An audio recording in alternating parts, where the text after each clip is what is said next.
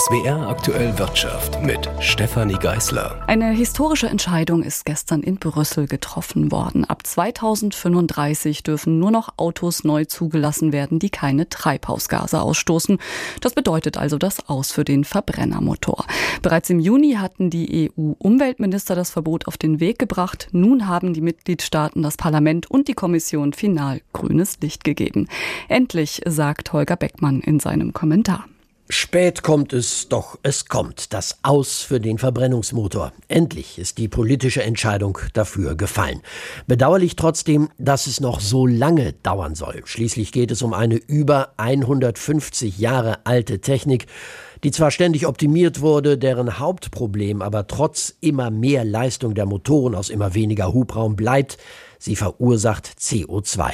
Und das kann und darf sich eine Gesellschaft, die bis 2050 klimaneutral werden will, schlicht und einfach nicht mehr leisten. Aus der Perspektive betrachtet hätte man Otto- und Dieselmotoren deshalb viel früher ein Ende setzen müssen, hat man aber nicht, aus Sorge, dass einem die Automobillobby vor allem aus Deutschland aufs Dach steigt.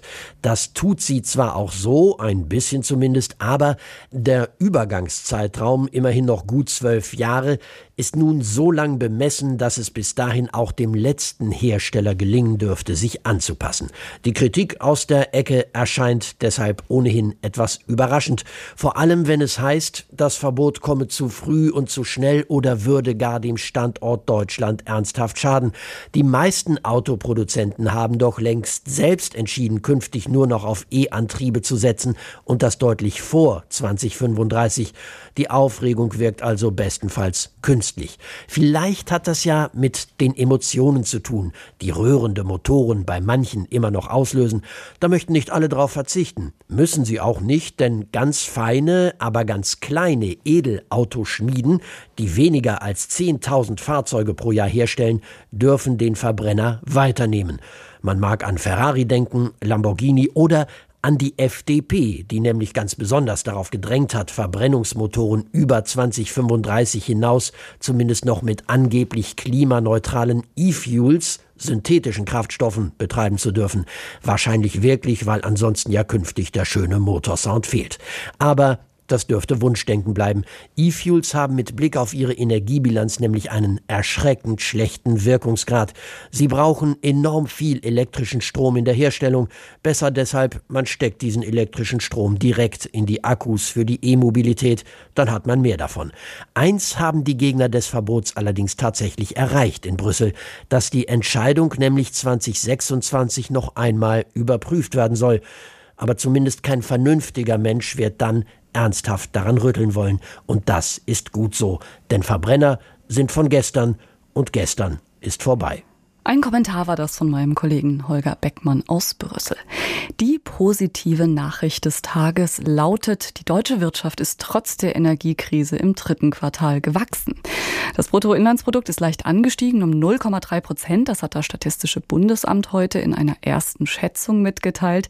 Frage an Wirtschaftsredakteurin Gabi Beck. Frau Beck, nach all den Negativprognosen in Sachen Wirtschaftswachstum, wo kommen jetzt diese 0,3 Prozent her? Vor allem verantwortlich für diesen Anstieg sind die äh, Konsumausgaben der privaten Haushalte. Das hat das Statistische Bundesamt gesagt. Und damit hat sich die deutsche Wirtschaft trotz der schwierigen weltweiten Rahmenbedingungen immer noch behauptet. Dazu zählt der Krieg in der Ukraine, gestörte Lieferketten, steigende Preise und immer noch die anhaltende Corona-Pandemie. Das Bruttoinlandsprodukt ist übrigens erstmals über dem Vor-Corona-Niveau. Die deutsche Wirtschaft ist im dritten Quartal um 0,3 Prozent gewachsen. Danke an Gabi Beck. Ebenso angestiegen ist parallel leider der lästige Dauergast in unseren Wirtschaftssendungen, die Inflation. Und zwar stärker als erwartet, im Schnitt in ganz Deutschland um 10,4 Prozent. Ökonomen waren von maximal 10,1 Prozent ausgegangen. Im Südwesten ergibt sich ein gemischtes Bild. Während die Teuerungsrate in Baden-Württemberg von 9,5 auf 9,8 Prozent gestiegen ist, ist sie in Rheinland-Pfalz leicht gesunken auf 9,7 Prozent. Das sind 0,1 Prozentpunkte weniger als im September. Größte Preistreiber waren wieder einmal die Posten, Energie und Nahrungsmittel. Quark ist in Rheinland-Pfalz im Vergleich zu Oktober vor einem Jahr um gut 65 Prozent teurer geworden. Am geringsten nach oben gingen im Lebensmittelbereich die Preise für Obst. Auch ohne die Faktoren Nahrung und Energie bleibt die Inflation in Rheinland-Pfalz hoch. Diese sogenannte Kerninflation ist in den vergangenen vier Wochen sogar weiter gestiegen, um 0,3 Prozentpunkte auf nun 5 Prozent. Nur wenige Produkte und Dienstleistungen sind in den vergangenen Wochen günstiger geworden. Leicht nach unten gingen die Preise, dem Statistischen Landesamt zufolge, in den Bereichen Unterhaltung und Kultur sowie für alkoholische Getränke und Tabakwaren. Michael Herr, SWR Wirtschaftsredaktion. Der Vogel ist befreit. Diesen Satz hat Elon Musk heute Nacht auf seinem Twitter-Account gepostet. Damit stand erstmal eine Anspielung im Raum, die heute den ganzen Tag über heiß diskutiert worden ist. Vor etwa zwei Stunden kam dann die offizielle Bestätigung, Tesla-Gründer Elon Musk hat den Kurznachrichtendienst nach langem Hin und Her tatsächlich gekauft. Das Logo von Twitter ist ein kleiner Vogel. Dass Musk diesen befreit haben will, zeigt, was er vorhat.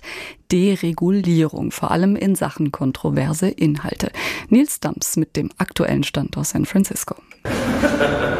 Elon Musk grinst. Er trägt ein Waschbecken in die Lobby der Twitter-Zentrale in San Francisco. Offenbar sollen alle sehen, ich bin hier, um zu bleiben. Das war gestern. Sein Twitter-Profil hat er auch schon gestern geändert. Da steht jetzt Chief Twit. Der bisherige Twitter-Chef Parag Agrawal muss laut Medienberichten gehen. Musk hat ihn immer wieder kritisiert. Er soll dafür Aktien im Wert von 42 Millionen Dollar bekommen. Offenbar wurden auch andere Managerinnen und Manager entlassen. Außerdem hat Elon Musk einen offenen Brief an Twitter-Werbekunden gepostet. Darin steht, Unsere Plattform muss warm und einladend sein für alle. Oder Twitter darf nicht zum Ort des Grauens werden, wo alles ohne Konsequenzen gesagt werden dürfe. Musk will offenbar beruhigen. Kritiker befürchten, dass unter ihm bei Twitter Hassrede und Desinformationen im Namen der Meinungsfreiheit zunehmen könnten. Drei Fragen und Antworten zur Zukunft von Twitter. Wie geht es mit den Mitarbeitenden weiter? Unklar. Am letzten Wochenende gab es Berichte, nach denen Musk 75 Prozent der 7500 Mitarbeitenden entlassen will. Das soll er aber zwischenzeitlich dementiert haben. Wird Twitter eine Multifunktions-App? Musk hat eine entsprechende Andeutung getwittert. Seitdem wird spekuliert, ob sich Twitter in Richtung der App WeChat entwickeln könnte. Die ist in China sehr beliebt. ARD-Korrespondentin Eva Lambi-Schmidt hat sie in China auf ihrem Handy. WeChat ist auf den ersten Blick ein chinesischer Messenger-Dienst. Das ist vergleichbar mit WhatsApp, hat auch ein grünes Logo, aber es steckt viel mehr dahinter. Es ist zusätzlich nämlich noch ein soziales Netzwerk, in dem man Fotos und Videos hochladen, kommentieren und liken kann. Und noch viel wichtiger, man kann damit bezahlen, online shoppen, Konzerttickets kaufen, man bekommt darüber Rabatte. Ich kann Freunden Geld überweisen und es sind noch mehrere sogenannte Mini-Programme hinterlegt, zum Beispiel auch der Corona-Gesundheitscode, ohne den hier in China im Alltag gar nichts geht. Was wird aus dem Twitter-Account von Donald Trump? Die Entscheidung, seinen Zugang zu sperren, hat Musk als falsch und dumm bezeichnet. Gegen eine Rückkehr Trumps hat er offenbar nichts. In einer Diskussionsrunde bei CNN sagt David Zwerlik von der New York Times,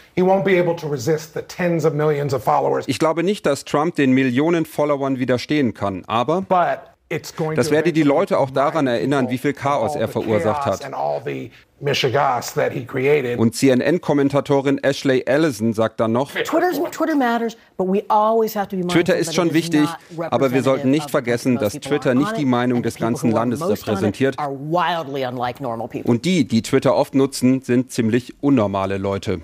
Elon Musk hat Twitter gekauft und will den Kurznachrichtendienst deregulieren. Ein Bericht war das von Nils Dams.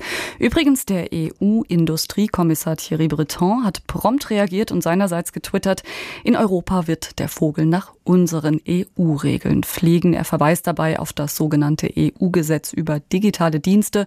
Das soll sicherstellen, dass Plattformen illegale Inhalte schneller von ihren Seiten entfernen. Und zum Schluss noch der Blick auf die Börse. Der DAX schließt hauchdünn im Plus bei 13.243 Punkten. Spannend waren heute die Quartalszahlen, die Porsche vorgelegt hat. Zum ersten Mal seit dem Börsengang im September. Demnach hat der Stuttgarter Autobauer in den ersten neun Monaten des Jahres deutlich zugelegt. Der Umsatz ist um knapp 16 Prozent auf rund 27 Milliarden Euro gestiegen. Den Gewinn konnte Porsche sogar sprunghaft steigern um rund 40 Prozent auf 5 Milliarden Euro. Damit bleibt Porsche der profitabelste deutsche Hersteller, dicht gefolgt von Mercedes-Benz. Trotzdem gab die Aktie heute leicht nach, mutmaßlich, weil die Anlegerinnen und Anleger ein schwieriges Autojahr wegen der drohenden Rezession erwarten.